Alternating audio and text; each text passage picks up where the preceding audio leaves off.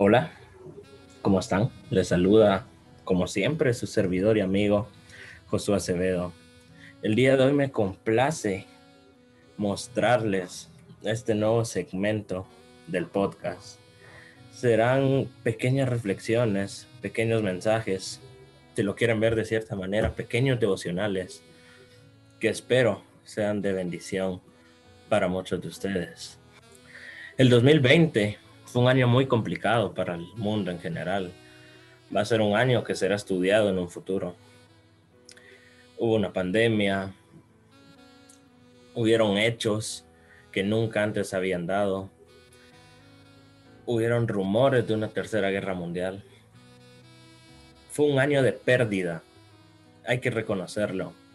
Fue un año de pérdida material, pérdida de la fe para muchos, pérdida de capital, pérdida de trabajo, pérdida de salud y lo más importante, pérdida de vidas humanas.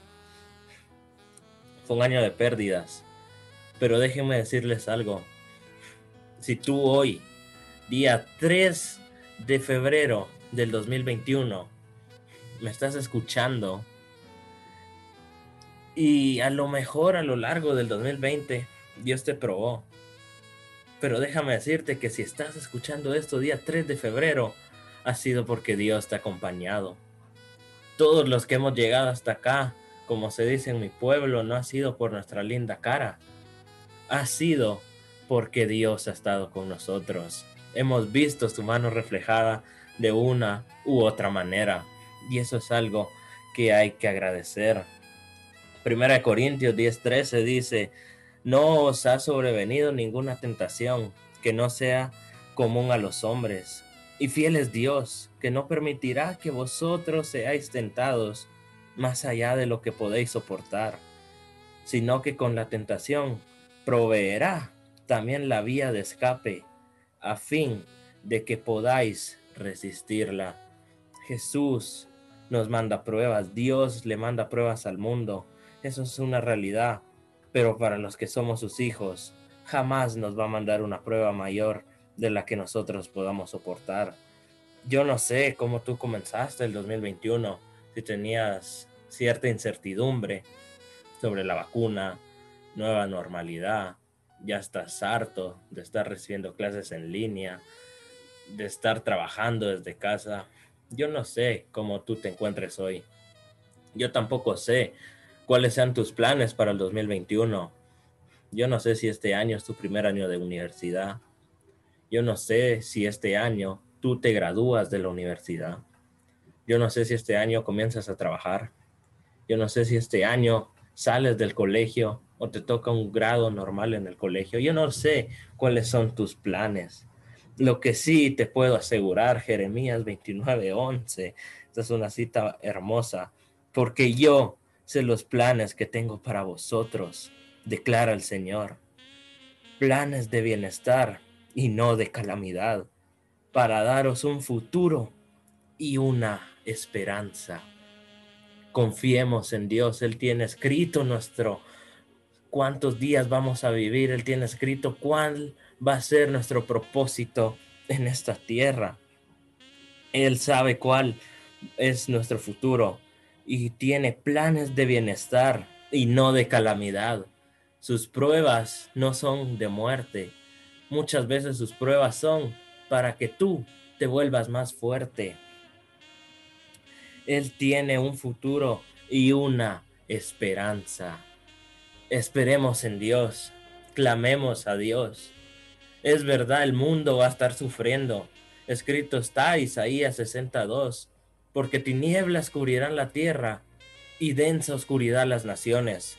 Pero sobre ti, pueblo mío, dice el Señor, y eso es algo que me encanta, resplandecerá mi gloria. Estimado, persona que me está escuchando, yo no sé, como te repito, cuál sea tu problema. Yo no sé si tú ya estás triste, abatido, enojado. Yo no sé cómo tú te encuentres. Lo que te quiero dejar en tu corazón y decirte, por si no te lo han dicho, o recordártelo. Dios tiene un propósito para tu vida. Dios tiene un plan perfecto para tu vida. Dios no es hombre para mentir ni hijo de hombre para arrepentirse. Él va a cumplir su propósito en tu vida. Tú te vas a levantar. De muchos de los que están escuchando saldrán ministros de alabanza, saldrán pastores, saldrán maestros, saldrán personas que harán el cambio, porque Dios quiere que ninguno se pierda y Él manda personas para hacer entrar en razón aquellas personas que no quieren reconciliarse con Dios. Yo eso les quiero dejar en su corazón muy claro. Dios tiene un propósito para tu vida. Te agradezco que hayas escuchado este mensaje y espero que haya sido de bendición para tu vida.